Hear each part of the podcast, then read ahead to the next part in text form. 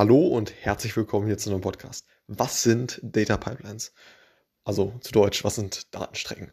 Und wenn mich das jemand fragen würde und ich lediglich eine Minute oder zwei Zeit hätte zu antworten, was würde ich da antworten?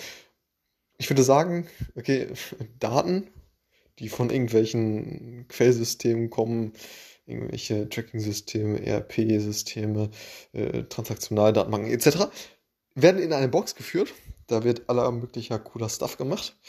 Mm, und eben so aufbereitet, dass man sie hinten raus aus dieser Box herausziehen äh, äh, kann oder bereitstellen kann für ja, andere Dinge. So. Wie eben, ja, mm, irgendwie so ein, so ein Data Warehouse für, also wo die Data Analysten, Data Scientisten vernünftig mit den Daten arbeiten können, mm, dass, dass man es äh, ja, für, für verschiedene Modelle, Modellierung, andere Software etc. verwenden kann.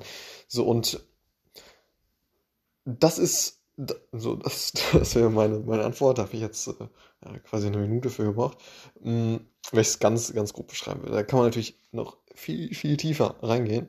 Und ähm, es ist absolut, absolut spannend, faszinierend, was es da für, ja, für große Variationen gibt und ähm, ja, eben spezifisch für die einzelnen Use Cases. So. Und ja, schlicht und ergreifend äh, ja, Daten eben je nach Use Case von A zu transformieren, äh, abzulegen etc. hin zu Punkt B, wo man es dann verwendet. So. Und dann, ja, wenn man, wenn man so eine Datenpipeline eben erstellt oder auf, aufbereitet. dann ist natürlich wichtig, sich einige Fragen zu stellen, von wegen, ja, okay, hm, was, äh, wohin sollen die äh, geführt werden? Was, was sind äh, da spezifische Anforderungen an die, an die Daten? Äh, wie sieht es aus? Äh, Langfristigkeit, äh, wie stabil soll das sein?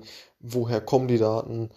können diese Daten vom Daten, Datentypen verändert werden? Ist auf einmal ähm, kein Boolean mehr, sondern ein Integer oder ne, solche, solche Datentypen dann auf einmal verändert werden, äh, ne, dass Upstream irgendwas verändert wird und, dann auf einmal, wenn diese Daten, äh, Datenpipeline dann ja, äh, nicht so flexibel ist, kann ja natürlich auch nicht so schnell angepasst werden.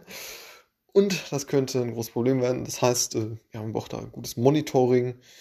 Man sollte eine gute Kommunikation haben zu den ja, Daten, äh, Erstellern upstream, ne, mm, die eben diese Daten kreieren und äh, an, an uns quasi als, als äh, Unternehmen weiterleiten.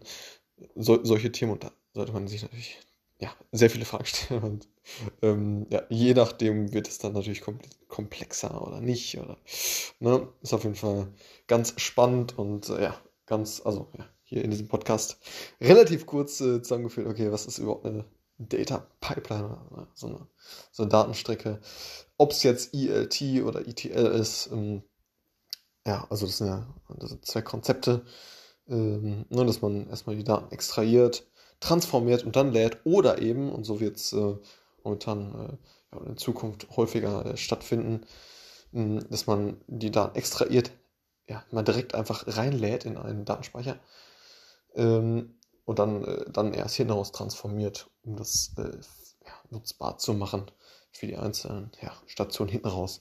Mm, ja, hat eben den Vorteil, dass man äh, ja, äh, erstmal, erstmal alle Daten behält. Äh, Datenkapazitäten sind ja in der Regel vorhanden durch, durch die Cloud. Infrastruktur etc. So und ähm, ja, je nachdem, wie man, wie man so eine Datenpipeline dann im Endeffekt aufbaut, und äh, ja, spannendes, spannendes Thema. Und äh, wenn ich darauf relativ kurz antworten müsste, wäre das also meine Antwort. Alles klar. Bis zum nächsten Mal. Ciao.